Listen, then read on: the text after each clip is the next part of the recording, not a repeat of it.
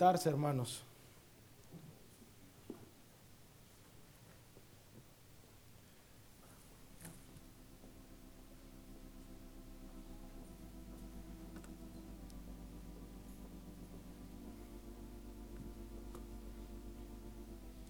Buenos días hermanos, Dios les bendiga.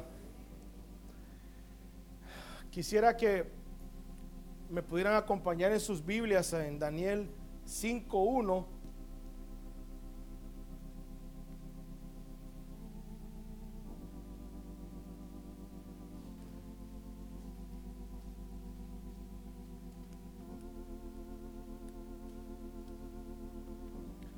Daniel 5.1 tenés, lo tenés. No, lo, necesito que lo ponga ya el.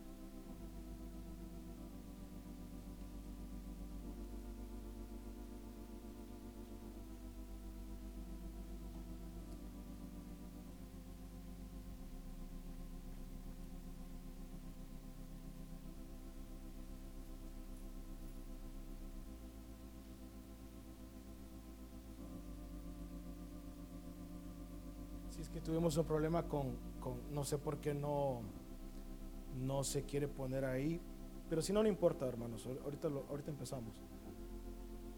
Sí. Sí, Daniel 5.1 dice, el rey Belsasar hizo un gran banquete a mil de sus príncipes y en presencia de los mil bebía vino Belsasar, con el gusto del vino, mandó que trajesen los vasos de oro y de plata que Nabucodonosor su padre había traído del templo de Jerusalén, para que bebiesen en ellos el rey y sus grandes y sus mujeres y sus concubinas. Entonces fueron traídos los vasos de oro que habían traído del templo de la casa de Dios, que estaba en Jerusalén. Y bebieron en ellos el rey y sus príncipes y sus mujeres y sus concubinas. Bebieron vino y alabaron a los dioses de oro y de plata y de bronce y de hierro, de madera y de piedra. En aquella misma hora aparecieron los dedos de una mano de hombre que escribía delante del candelero sobre lo encalado de la pared del palacio real. Y el rey veía la mano que escribía. Entonces el rey palideció y sus pensamientos lo turbaron y se debilitaron sus lomos y sus rodillas daban la una contra la otra. El rey gritó en alta voz, quisiesen venir a magos, caldeos y adivinos. Y dijo el rey a los sabios de Babilonia, cualquiera que lea esta escritura y me muestre su interpretación, será vestido de púrpura y un collar de oro llevará en su cuello y será el tercer señor en el reino. Entonces fueron introducidos todos los sabios del rey, pero no pudieron leer la escritura ni mostrar al rey su interpretación. Entonces el rey Belsasar se turbó sobremanera y palideció. Y sus príncipes estaban perplejos. La reina, por las palabras del rey y de sus príncipes, entró a la sala del banquete y dijo, Rey, vive para siempre. No te turben tus pensamientos ni palidezca tu rostro. En tu reino hay un hombre en el cual mora el espíritu de los dioses. Y en los días de tu padre se halló en él luz e inteligencia y sabiduría, como sabiduría de los dioses, al que el rey Nabucodonosor, tu padre, oh rey, constituyó jefe sobre todos los magos, astrólogos, caldeos y adivinos. Por cuanto fue hallado en él mayor espíritu y ciencia y entendimiento para interpretar sueños y descifrar enigmas y resolver dudas. Esto es en Daniel, el cual el rey puso por nombre Belsasar. Llámese pues ahora Daniel, y él te dará la interpretación. Entonces Daniel fue traído delante del rey y dijo el rey a Daniel, ¿eres tú aquel Daniel de los hijos de la cautividad de Judá que mi padre trajo de Judea? Yo he oído de ti que el Espíritu de los dioses santos está en ti y que en ti se halló luz, entendimiento y mayor sabiduría. Y ahora fueron traídos delante de mí sabios, astrólogos, para que leyesen esta escritura y me diesen su, interpretación, pero no han podido mostrármela, no han podido mostrarme la interpretación del asunto. Yo pues he oído de ti que puedes dar interpretación, interpretaciones y resolver dificultades. Si ahora puedes leer esta escritura y darme su interpretación, serás vestido de púrpura y un collar de oro llevarás en tu cuello y serás el tercer señor en el reino.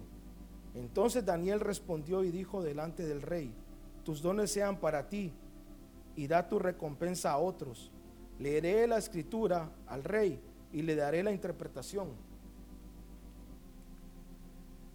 El altísimo Dios, oh rey, dio a Nabucodonosor, tu padre, el reino y la grandeza, la gloria y la majestad. Y por la grandeza que le dio, todos los pueblos, naciones y lenguas temblaban y temían delante de él. A quien quería mataba y a quien quería daba vida. Engrandecía a quien quería y a quien quería humillaba.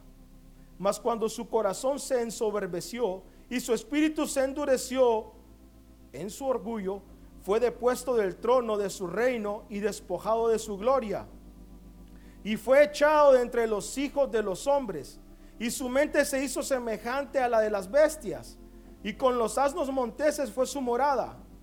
Hierba le hicieron comer como a buey. Y su cuerpo fue mojado con el rocío del cielo.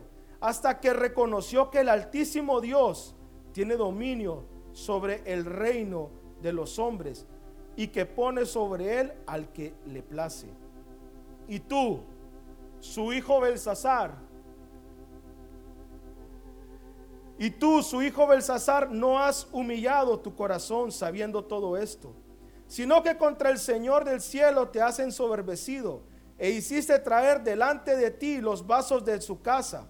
Y tú y tus grandes, tus mujeres y tus concubinas, bebisteis vino en ellos. Además de esto, diste alabanza a dioses de plata y oro, de bronce, de hierro, de madera y de piedra, que ni ven ni oyen, ni saben, y al Dios en cuya mano está tu vida y cuyos son todos tus caminos, nunca honraste. Entonces de su presencia fue enviada la mano que trazó esta escritura.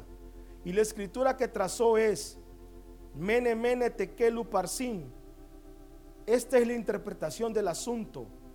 Mene, mene, contó Dios tu reino, contó Dios tu reino y le ha puesto fin. Tequel, pesado ha sido en balance y fuiste hallado falto. Pérez, tu reino ha sido roto y dado a los medos y a los persas. Entonces mandó Belsasar vestir a Daniel de púrpura y a poner en su cuello un collar de oro y, y proclamar que él era el tercer señor en el reino. La misma noche fue muerto Belsasar, rey de los caldeos, y Darío de Media tomó el reino, siendo de 62 años. Qué tremendo, ¿verdad, hermanos? Dice que Belsasar mandó a traer los vasos del templo de la casa de Dios, porque se le antojó.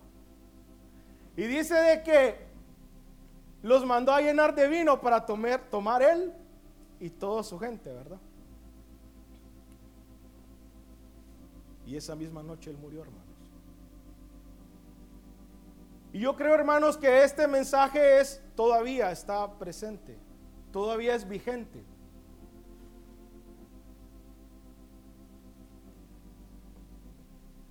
¿Qué estamos haciendo nosotros con los vasos de la casa de Dios, hermanos?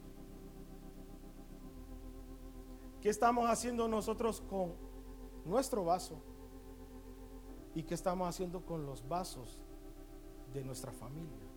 O sea, ¿qué estamos haciendo hoy con los vasos de la casa de Dios? Como Belsasar, ¿verdad? Hoy sí, a ver, gracias. Quisiera que, porque somos vasos, hermanos. Amén. Eso dice la Biblia. Quisiera que leyéramos Hechos 9:15. En Hechos 9:15, hermanos, yo se los puedo leer. Dice, refiriéndose a Pablo, dice, y le dijo el Señor, ve, porque vaso escogido me es este, para que lleve mi nombre en presencia de los gentiles y de reyes y de los hijos de Israel. Vaso escogido me es este. Segunda de Timoteo 2.20, hermanos, en la versión de la Biblia de las Américas, dice, ahora bien, en una, casa, en una casa grande no solamente hay vasos de oro y de plata, sino también de madera y de barro, y unos para honra y otros para deshonra. Por tanto, si alguno se limpia de estas cosas, será un vaso para honra, santificado, útil para el Señor, preparado para toda buena obra. Somos vasos, hermanos. Eso dice la Biblia. Y hay un montón de versículos. Entonces, hermanos, ¿qué estamos haciendo hoy con los vasos de la casa de Dios?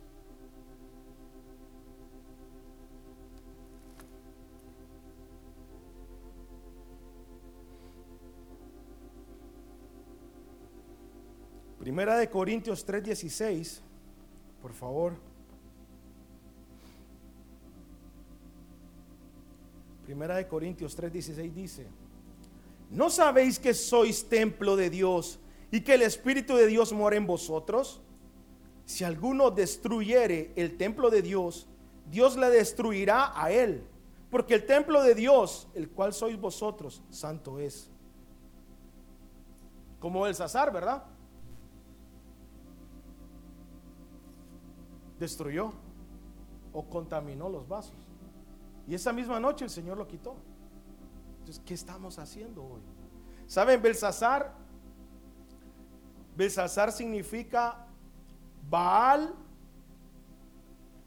ha protegido el reino. Eso significa. Y Baal tiene varios significados, hermanos, pero uno de los significados de Baal es Dios falso. Entonces, si lo quieren ver de esta forma, Belsasar significa un Dios falso ha protegido el reino. Eso hace Belsasar. Que es falso. Y esa es su forma de proteger el reino. Ensuciar los vasos, contaminarlos, hacerlos inmundos, viles.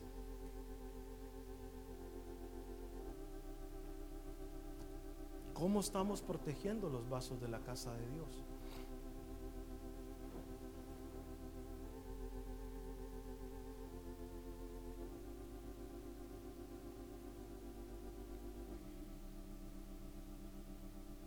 ¿De qué estamos llenando esos vasos, hermanos? ¿De vino?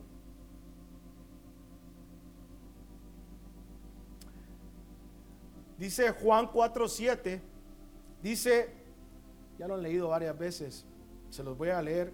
Una mujer de Samaria vino a sacar agua y Jesús le dijo, dame de beber.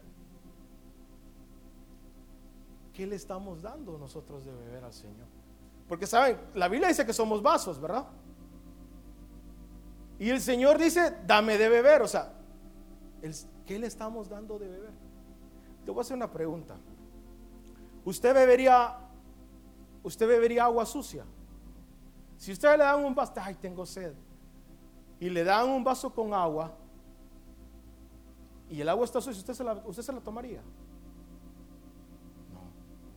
Y si el vaso también está sucio, como un chiste que hay por ahí que, que tiene hasta lipstick. Ay, voy a tomar por, voy a tomar por donde agarran la taza porque de ahí de seguro no tomó la señora. Ay, yo igualito por donde me gusta tomar a mí. ¿Oyeron ese chiste una vez? No lo voy a contar. Pero si a usted le dan una taza sucia y le dan agua sucia, usted se lo va a tomar. No, hermanos. Y el problema es que el Señor tampoco se lo va a tomar. Pero yo quiero decirles algo hoy. Alguien está tomando agua de su vaso, hermano. No existe el que no hay nadie que tome agua. Alguien está tomando hoy agua de su vaso. O Dios o Satanás. Cualquiera de los dos está tomando agua, pero alguien está tomando agua. Entonces, ¿a quién estamos dando de beber?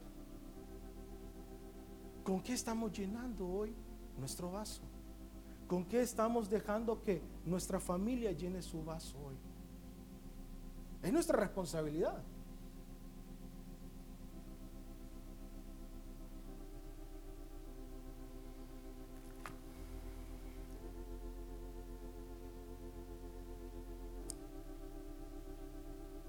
Han escuchado que lo que nosotros comemos, eso somos, ¿verdad? Es igual en lo espiritual, hermanos. Entonces, ¿qué estamos comiendo?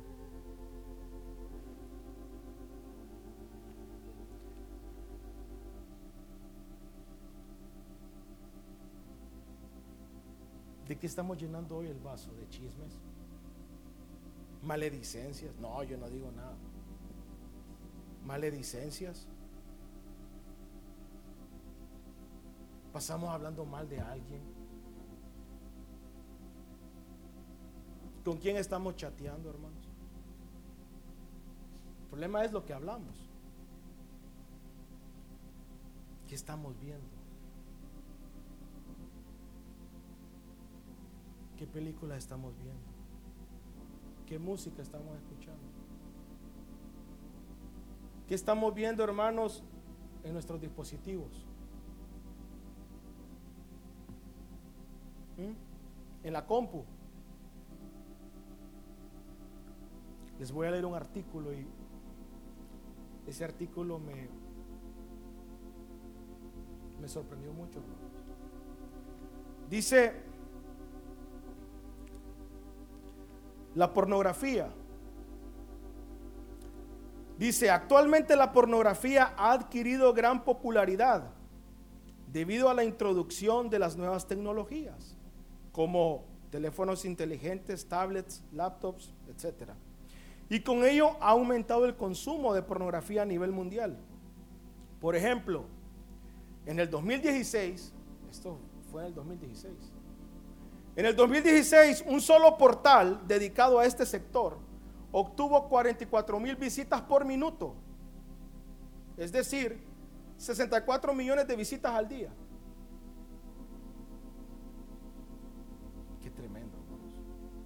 Eso es, ahí ustedes lo pueden leer. ¿De qué estamos llenando nuestro vaso? Cuando, les voy a seguir leyendo el artículo. Dice, cuando realizamos una actividad como saborear un alimento que nos gusta mucho, o un elogio de personas, o algo que nos da mucha satisfacción, el cerebro produce una sustancia química llamada dopamina, que es lo que hace que sintamos placer. Con la liberación de, esta, de este neurotransmisor, el cerebro recibe mensajes para que deseemos repetir ese comportamiento y liberar así más dopamina. Este exceso de liberación de dopamina genera un mensaje al cerebro para que repitamos esa conducta y por tanto sigamos produciéndola. Entonces se genera así la constante necesidad de sentir esta estimulación y es lo que llamamos una adicción. Este proceso es el mismo proceso que origina la adicción a las drogas y al alcohol. Es lo mismito, es lo mismo que pasa en el cuerpo. La pornografía está dentro de los denominados adicciones sin sustancias. La pornografía es igual a la adicción a la cocaína, hermanos. Le voy a leer un artículo más, pero ahora de la cocaína. La cocaína, ya que la cocaína es una droga extremadamente adictiva, es muy difícil que una persona que la pruebe pueda dejar de usarla o poder controlarla hasta dónde o poder controlar hasta dónde continuará deseándola o consumiéndola. Asimismo, si, las, si la persona se vuelve adicta, el riesgo de recaídas es muy alto, aún después de periodos largos de abstinencia. De acuerdo con algunos estudios recientes, durante periodos de abstinencia del uso de cocaína, el recuerdo de lo que sentía cuando usaba esta droga puede, puede disparar un deseo incontrolable de consumirla y terminar en una recaída grave. El ser expuesto repetidamente a la cocaína, el, el cerebro comienza a adaptarse a la misma y la vía de gratificación se vuelve menos sensible a los refuerzos naturales y a la droga en sí el consumidor puede desarrollar tolerancia, lo que significa que necesita una dosis cada vez mayor de la droga y que deberá consumirla con más frecuencia para obtener el mismo placer que cuando recién comenzó a usarla. Hermanos, y la pornografía es igual que la cocaína.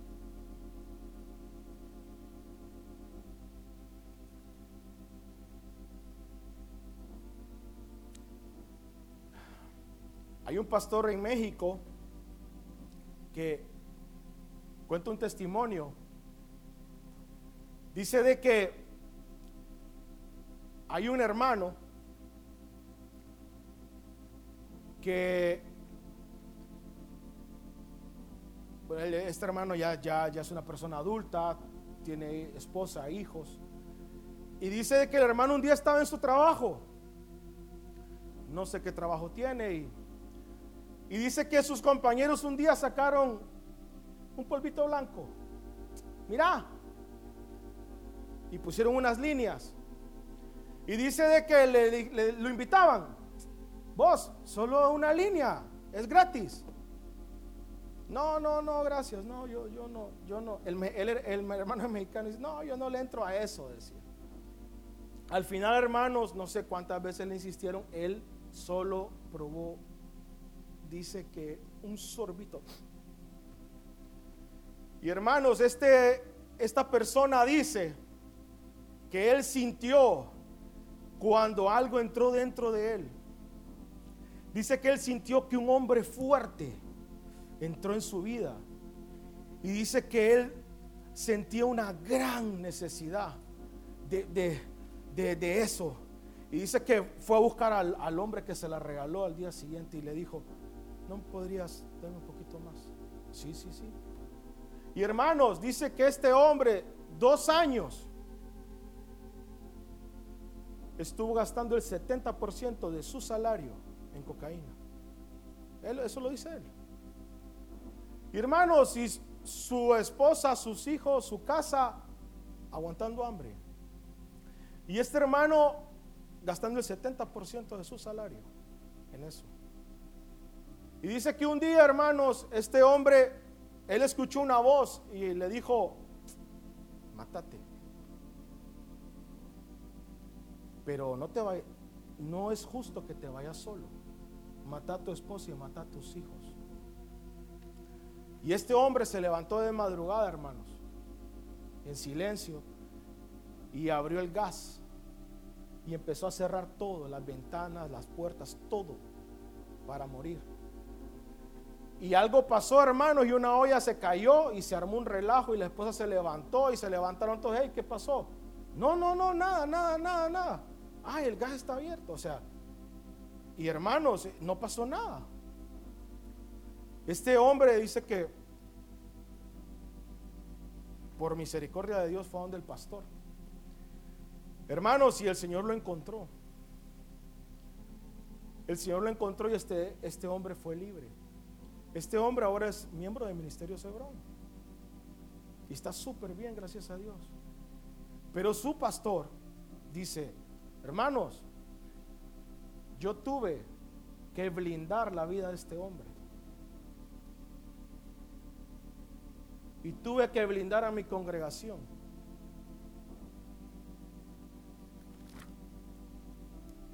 Si ¿Sí entienden este término, blindar, verdad? Sí.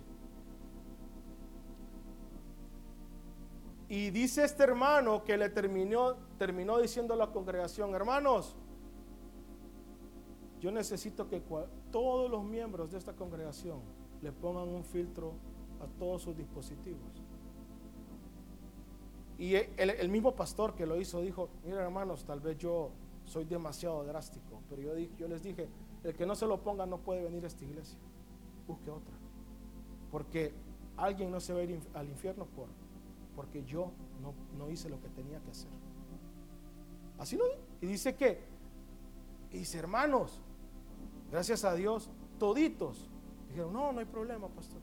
Y hermanos, todos tienen filtro en sus dispositivos, todos. Es un milagro, dice.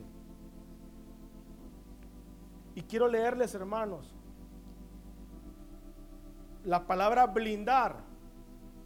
Dice, blindar. Proteger exteriormente con planchas de hierro o acero las cosas, o los lugares contra los efectos de las balas, el fuego o cualquier peligro. Blindar proteger el acceso externo o de cualquier acción no deseada poniendo barreras, poniendo muros u obstáculos. Blindar, acorazar, proteger, forrar, revestir, amurallar.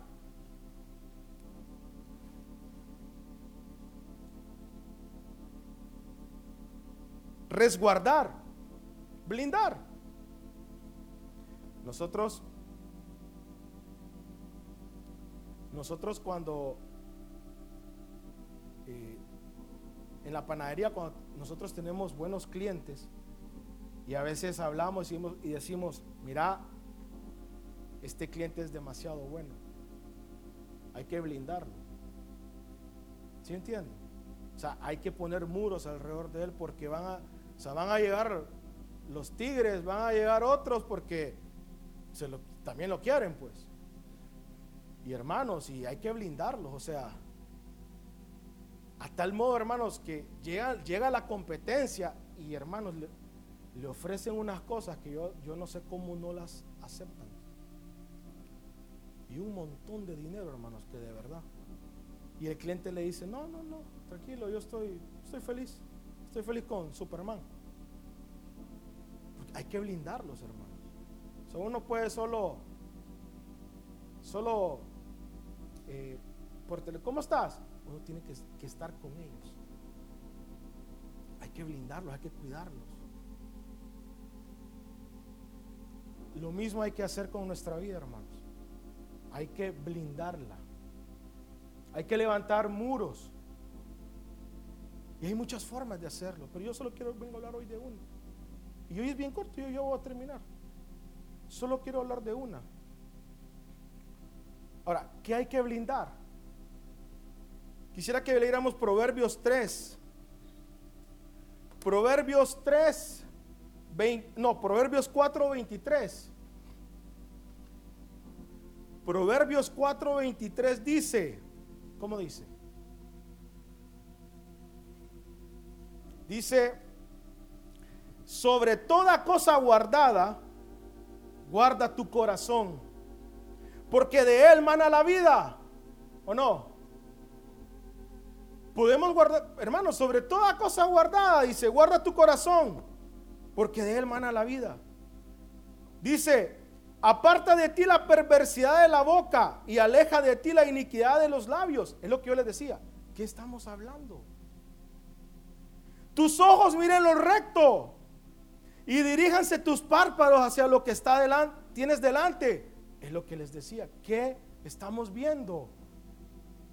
Examina la senda de tus pies y todos tus caminos sean rectos. No te desvíes a la derecha ni a la izquierda. Aparta tu pie del mal. Quisiera que me acompañaran a Mateo 15, 16. Dice Mateo 15, 16.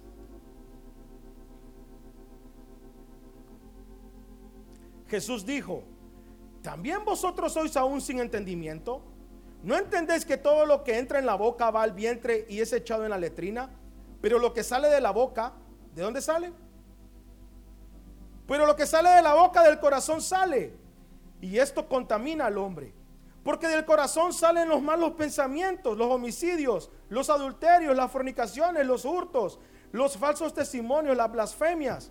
Otra versión, hermanos, de este versículo dice, porque del interior del hombre salen los malos pensamientos, los asesinatos, el adulterio, la inmoralidad sexual, los robos, las mentiras y los, insultos. Hermanos, debemos de blindar nuestro corazón.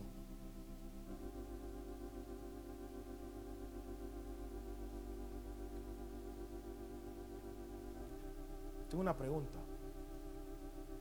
Decía alguien. Pero si nosotros nos... O sea, ¿por qué?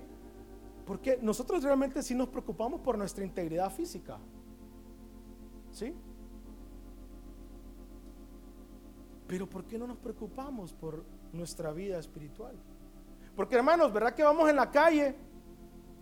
Y si vamos en la acera y miramos unas personas raras que vienen que no, no, no, no, mm, mm, no nos la hacen buena o no, no nos sentimos cómodos o creemos que son ladrones, ¿qué hacemos? ¿Nos pasamos al otro acero o no? ¿O nos metemos por ahí? O sea, si lo hacemos. O, ¿verdad que cuando vamos de una ciudad a otra, yo no sé si a ustedes les pasa, en, en un carro, preferimos viajar de día y no de noche? ¿No se han fijado? No de noche, ni lloviendo, ni con neblina. ¿Pero por qué? Porque no queremos un accidente, ¿verdad?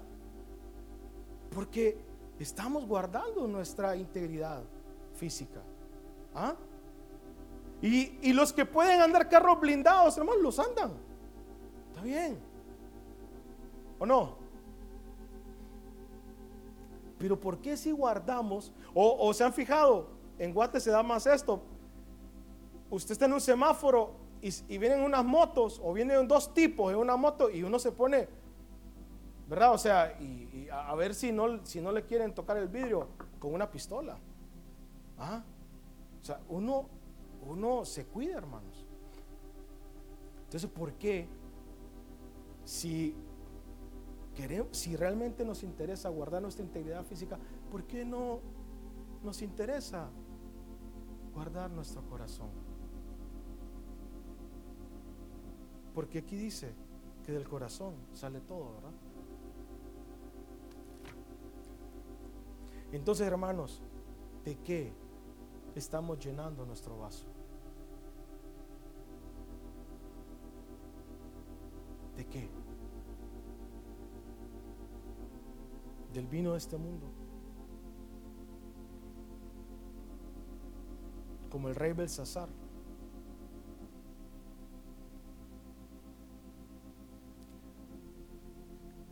Hermanos, ustedes se recuerdan que nuestro pastor hace unos, no, yo no me acuerdo, el pastor me estaba diciendo el otro día, hace unos meses él, se paró aquí enfrente y dijo, eh, quiero que todos le pongan un filtro a, a sus dispositivos. ¿Se acuerdan de eso?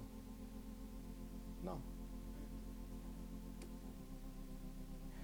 Y el Señor me recordó esto. y, me preocupé. Y entonces me angustié, pero me angustié y andaba angustiado y no, yo, necesito que hacer algo. Entonces fui a buscar al ingeniero que hay en la empresa, al ingeniero en sistemas. Él dijo, mira, ayúdame. Necesito que me ayudes. Necesito que en mis dispositivos, y, y yo no había cómo decirle, y al final le digo, no, mira, yo necesito que en mis dispositivos yo no pueda ver pornografía. ¿Cómo? Me dice. Sí, yo necesito que yo no pueda ver pornografía. Porque, porque las personas no lo van a entender, hermano. Así como, escucha, y usted no puede, no puede usted controlarse. O sea, eso es lo que él me estaba diciendo. ¿Puedes ayudarme o no me puedes ayudar? Sí, sí puedo. Bueno, ayúdame. Y, y me empezó a enseñar qué, qué tenía que hacer, pues. Al final, hermano, yo terminé bloqueando todo y, llegué donde Lucía y le digo, Lucy, toma, y aquí ya hice todo, solo ocupo que pongas la contraseña. tu contraseña. Entonces, yo ya no puedo ver nada, hermanos, ni, ni, ni, ni, internet, ni YouTube, ni nada, pero esa es mi decisión, ¿sí? Esa es mi decisión. Y me dice, y, Luciano solo me acaba viendo así como, mira, le digo, lo que pasa es que, es que ya no, ya no quiero estar, yo, yo quiero obedecer. Fíjense que yo tengo, yo tengo un grupo de amigos de, con los que me gradué, internos, y casualmente en esos días vino, vino uno de ellos y dice, hey, tengo una pregunta, ¿qué piensan de los muros? puso él, pero no sé el que, el que, que estaba esperando o que quería él. Yo vi que puso la pregunta, pero nunca le contesté y alguien contestó y alguien dijo, yo pienso que los muros son muy importantes. Por ejemplo, dijo esa persona, hermanos, yo le puse filtros a mis dispositivos. Y yo empecé a leer. Y solo mi esposa tiene la clave. Y él puso, bueno, eso es bien radical, puso, ¿ah? pero si es un muro, puso. Entonces yo le, entonces ahí yo me metí, yo le dije, mira, yo, yo pienso que, está bien, yo hice lo mismo. ¿ah?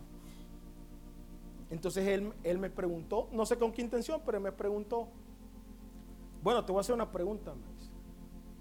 ¿Y qué si no tuvieras esos muros entonces? Me. ¿Qué va a pasar? Así me preguntó. Yo le contesté, hermanos. Si no tuviera esos muros, el enemigo va a entrar y va a destruir toda la ciudad y no dejará nada en pie, solo cenizas. Sí, la verdad. Y me puso, eso me imaginé, sí. Eso va a pasar.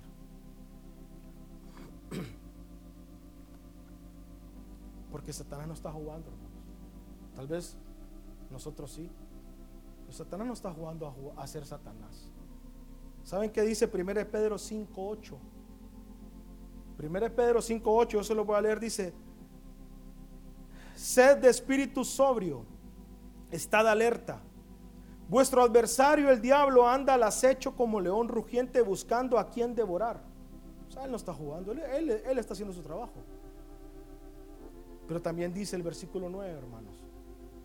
Pero resistidle, firmes en la fe, sabiendo que las mismas experiencias del sufrimiento se van cumpliendo en vuestros hermanos en todo el mundo. Satanás anda buscando cómo destruirnos, hermanos.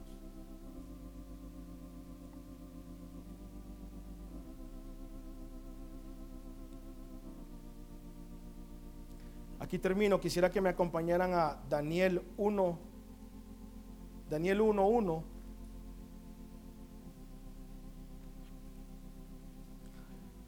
Dice,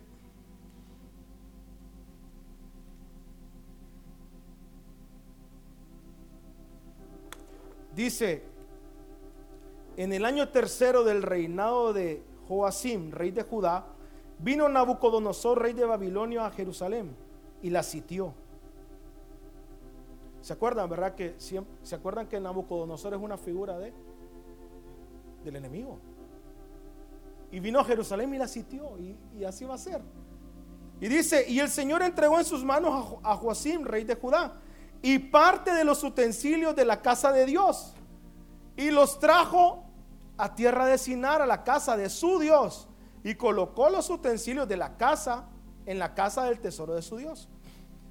Y dijo el rey a Aspenaz, jefe de sus eunucos, que trajese de los hijos de Israel, del linaje real de los príncipes, muchachos en quienes no hubiese tacha alguna, de buen parecer, enseñados en toda sabiduría, sabios en ciencia y de buen entendimiento, e idóneos para estar en el palacio del rey, y que les enseñasen las letras y la lengua de los caldeos. Y les señaló el rey ración para cada día de la provisión de la comida del rey y del vino que él bebía. Porque así va a ser, hermanos. Siempre, ¿cómo es? Una provisión, una ración de la comida del rey de este mundo siempre va a haber, hermanos. Y dice, y que los criase tres años para que al fin de ellos se presentasen delante del rey. Entre estos estaba Daniel, Ananías, Misael, Azarías, de los hijos de Judá. A estos el jefe de los eunucos puso nombre, puso nombres. Puso Daniel, Belsasar, Ananías, Sadrach, a Misael, Mesac y Azarías, Abednego. Y dice el versículo 8. Y Daniel propuso en su corazón no contaminarse con la porción de la comida del rey, ni con el vino que él bebía. Pidió por tanto al jefe de los eunucos que no se le obligase a contaminarse. Y dice, y puso Dios a Daniel en gracia y en buena voluntad con el jefe de los eunucos. Y dijo el jefe de los eunucos a Daniel, temo a mi señor el rey que señaló vuestra comida y vuestra bebida. Pues luego que él vea vuestros rostros más pálidos que los de los, de, los demás muchachos, que son semejantes a vosotros, condenaréis para con él, rey, mi cabeza. Entonces dijo Daniel a Melzar, que estaba puesto por el jefe de los eunucos sobre Daniel, Ananías, Misael y Azarías, te ruego que hagas la prueba con tus siervos por diez días y nos des legumbres a comer y agua a beber. Hermanos, por 10 días. Y 10 días, hermanos, ¿sabes que 10 días habla de prueba? Porque no es fácil, porque no es bonito. Fácil no es. Y dice aquí que compraron, dice, compara luego nuestros rostros con los rostros de los muchachos que comen de la ración de la comida del rey y haz después con, con tus siervos según veas. Consintió pues con ellos en esto y probó con ellos 10 días. Y todos sabemos la historia, hermanos. Al cabo de los 10 días vinieron ellos, los compararon y tenían mejor aspecto que todos los demás. Y dice, hermanos, que estos cuatro muchachos Dios les dio por haber hecho eso. No antes, pero por haber hecho esto. A estos cuatro muchachos Dios les dio conocimiento e inteligencia en todas las letras y ciencia. Y Daniel tuvo entendimiento en toda visión y sueños. Porque él propuso en su corazón no contaminarse. Y, y sí, hermanos, el que va a hacer el milagro, el que va a hacer la obra va a ser el Señor. Pero yo tengo que hacer algo para que el Señor me dé gracia. ¿Ah? Algo, yo tengo que hacer algo. Y siempre para la mayoría de las personas va a parecer tonto, hermanos. O exagerado o ridículo. O este pobrecito, este no tiene dominio. Pues entonces no lo tengo.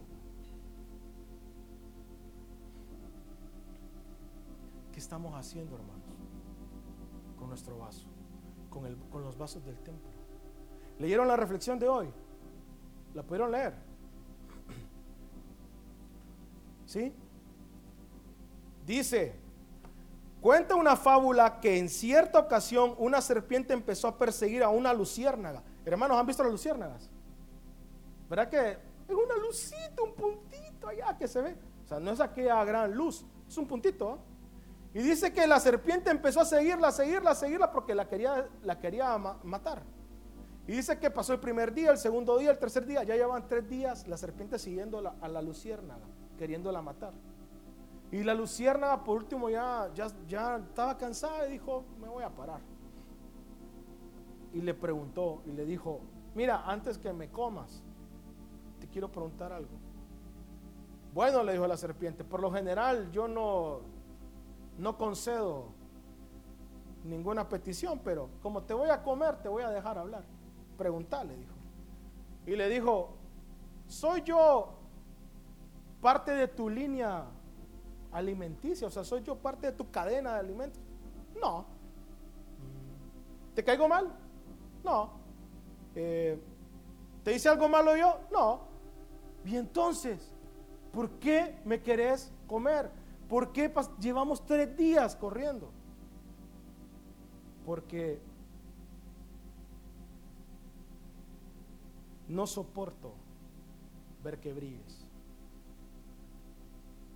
Y eso es lo que pasa, hermanos. Satanás no soporta ver que usted brilla, hermano. Él no soporta que usted sea un vaso de oro en la casa del rey, brillante, reluciente, cubierto de su gloria. Entonces Él va a hacer cualquier cosa, hermano, para ensuciarlo. y para que usted salga de la casa y sea puesta en la casa de otro Dios, donde van a tomar agua. Porque siempre yo les conté, siempre van a tomar agua.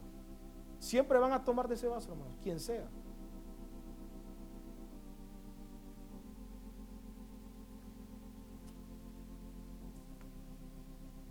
Quisiera que cantáramos.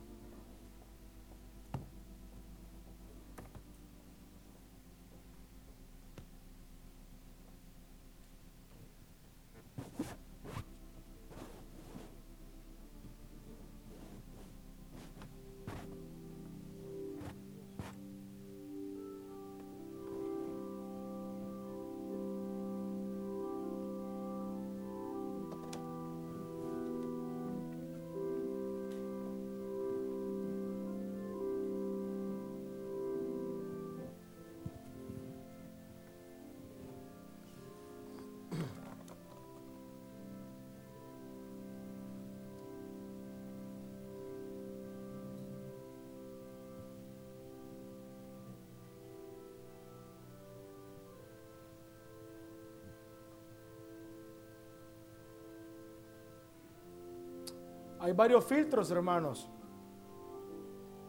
Yo tuve que poner dos. Pero me dio risa cuando puse el segundo. Cuando estaba poniendo el segundo, hermanos. El, primero me bloqueó todos los accesos que yo pueda tener a cualquier parte. Pero el segundo, hubo una parte donde me preguntó, siempre le vamos a avisar a la, otra persona dónde estás. Y luego me dio un detalle y le vamos a decir cuánto tiempo pasas en cada aplicación, como WhatsApp, como y decía ahí Facebook y un montón de cosas. Yo dije, de todo va.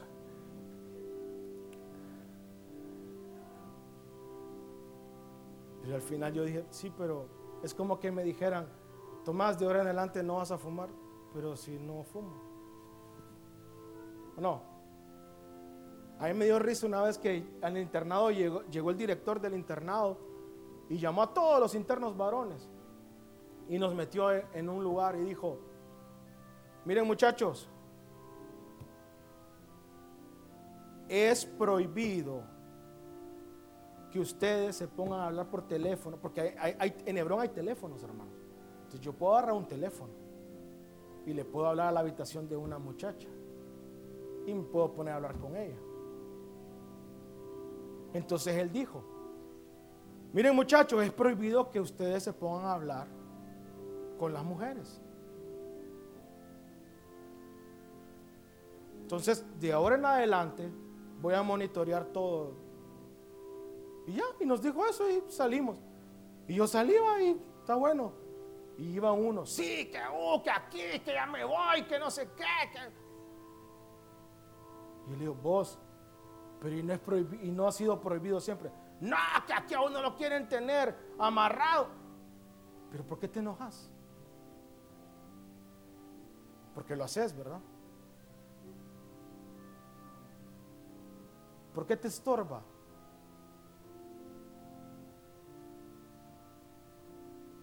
¿Qué me importa que, que le digan a mi esposa qué es lo que estoy viendo? Y no se supone que no miro nada. ¿O no?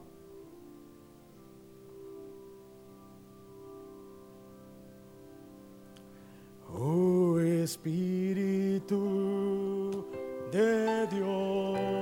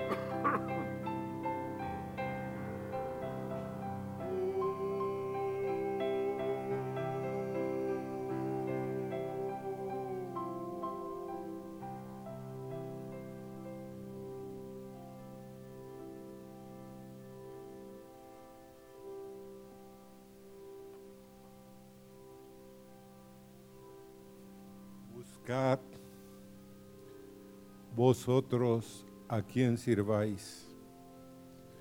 Pero yo y mi casa serviremos a Jehová. Yo y mi casa serviré al Dios del cielo.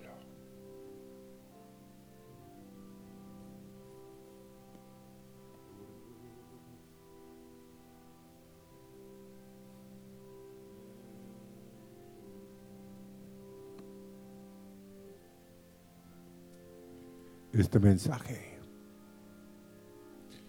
me está ardiendo, me está quemando. Y quiero pedirles perdón. Es cierto, he estado un poco mal de salud, pero en el retiro de pastores,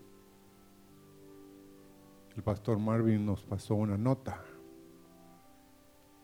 y yo quiero que hoy, cada uno de los que estén aquí, que quiera seguir en este lugar, queremos sacar toda inmundicia, toda cosa que esté afectando tu eternidad.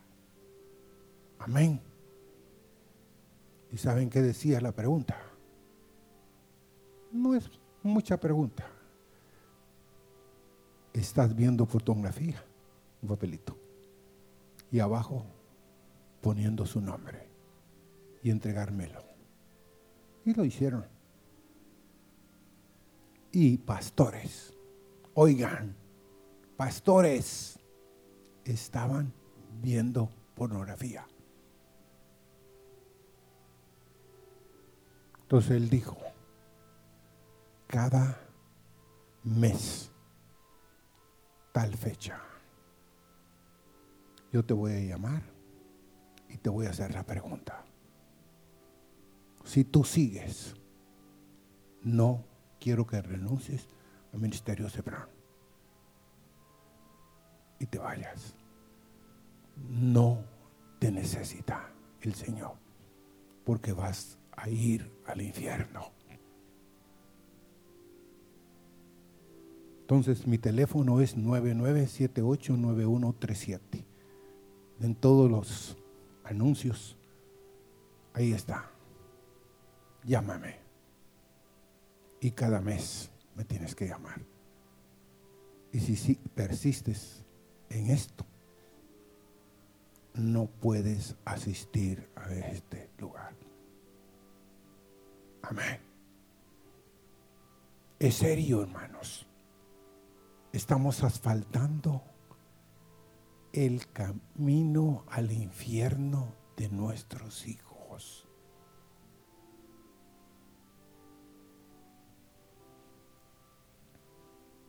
Señor,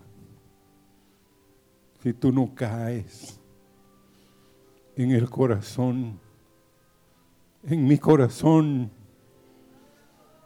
en los corazones de los jóvenes, de los niños, de los hermanos mayores, de las señoritas.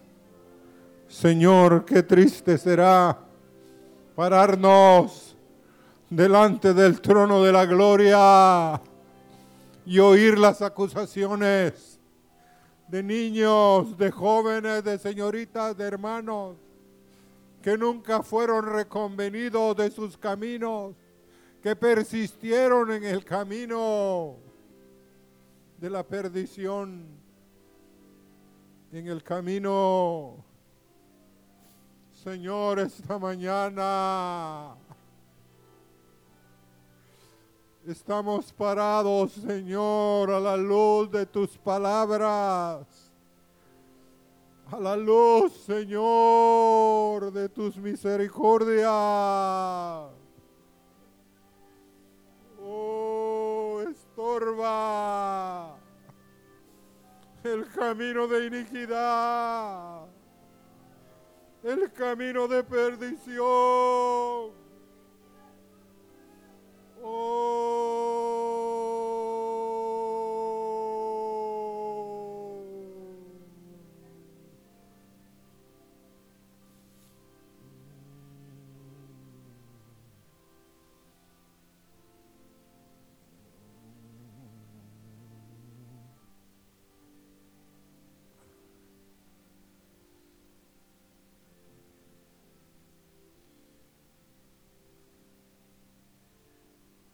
serio, hermanos. Serio, serio, serio. No sé cuántos de ustedes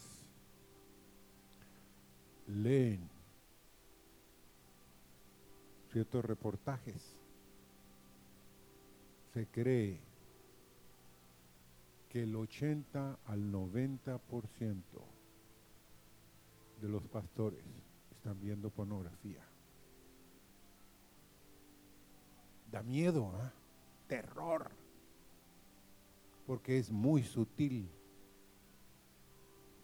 muy sutil, hermanos. Y el hermano Marvin lleva del 2011.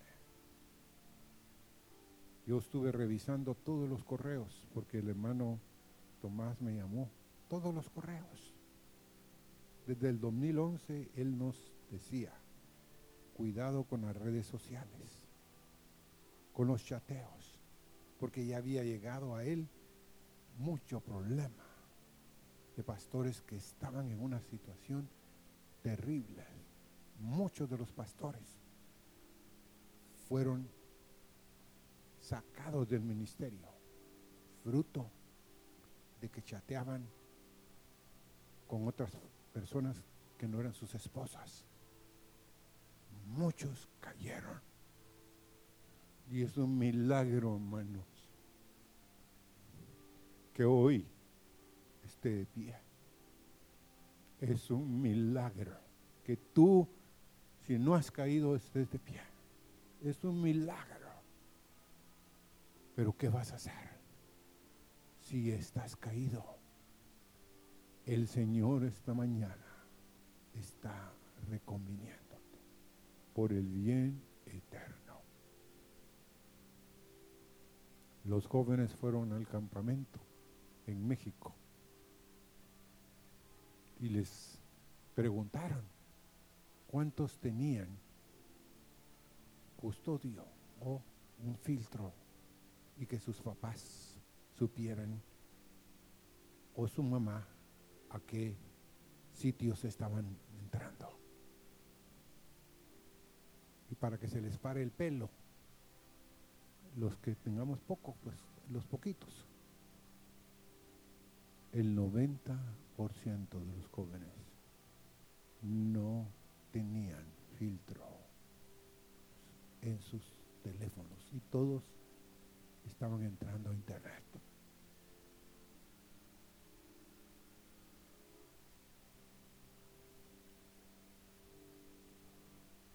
Y nos hicieron llegar la nota. El hermano fue fiel. Yo hablé con alguien. Pero la cosa es seria, hermanos. ¿Ven? No estamos jugando por el bien eterno de ustedes, de mi vida. Corre peligro. Aquí hay hombres, hay mujeres que están viendo pornografía, hermanos. Porque en un grupo como este, olvídese. Ay, pero entonces todavía está la puerta abierta a la misericordia. Si tú ya no quieres ese camino. Lo que el hermano Tomás contó del pastor este a la adicción, así es, hermanos. Un pastor me acaba de llamar y me dijo, ¿todavía te consideras mi amigo? Él ya no está en el ministerio.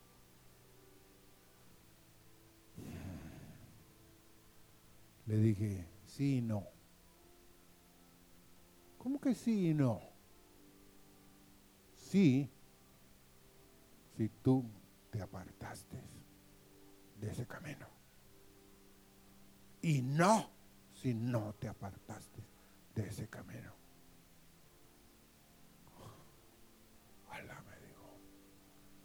Nunca había oído esa respuesta tan categórica. Sí le dije, examina tu corazón. Señor, de nuevo, es un milagro ser rescatado, Señor. Y los mensajes de profecía esta mañana era, Señor, que fuimos sacados para entrar, Señor, no solo a los beneficios de ser rescatados, sino al beneficio glorioso de entrar en tu reino.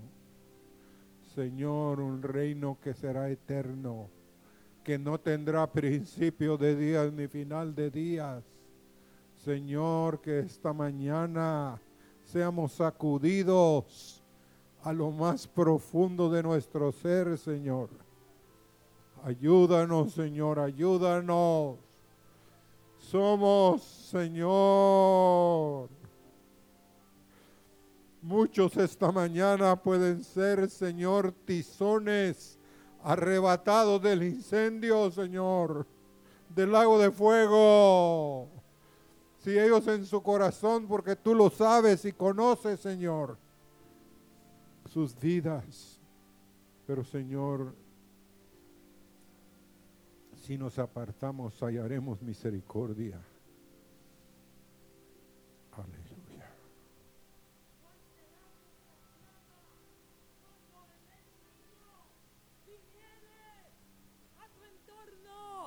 y hablaré contigo y te dijere y te amenazaré. La proclama de Sadrach, Mesach y Abednego fue cuando el rey los amenazó no es necesario que te respondamos, oh rey.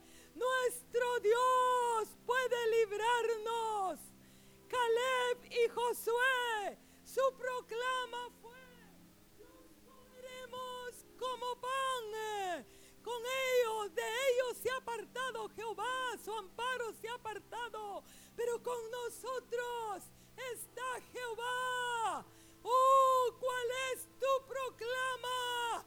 Cuando el enemigo se acercare a ti, y a tu alma, David frente a Goliat dijo, tú vienes con lanza y con jabalina, pero yo vengo ante ti, yo vengo ante ti en el nombre de Jehová de los ejércitos. Y la pregunta para ti esta mañana es, eh, ¿cuál es tu proclama? ¿Cuál es tu proclama? Tu Dios está agradado de ti. Está agradado de ti.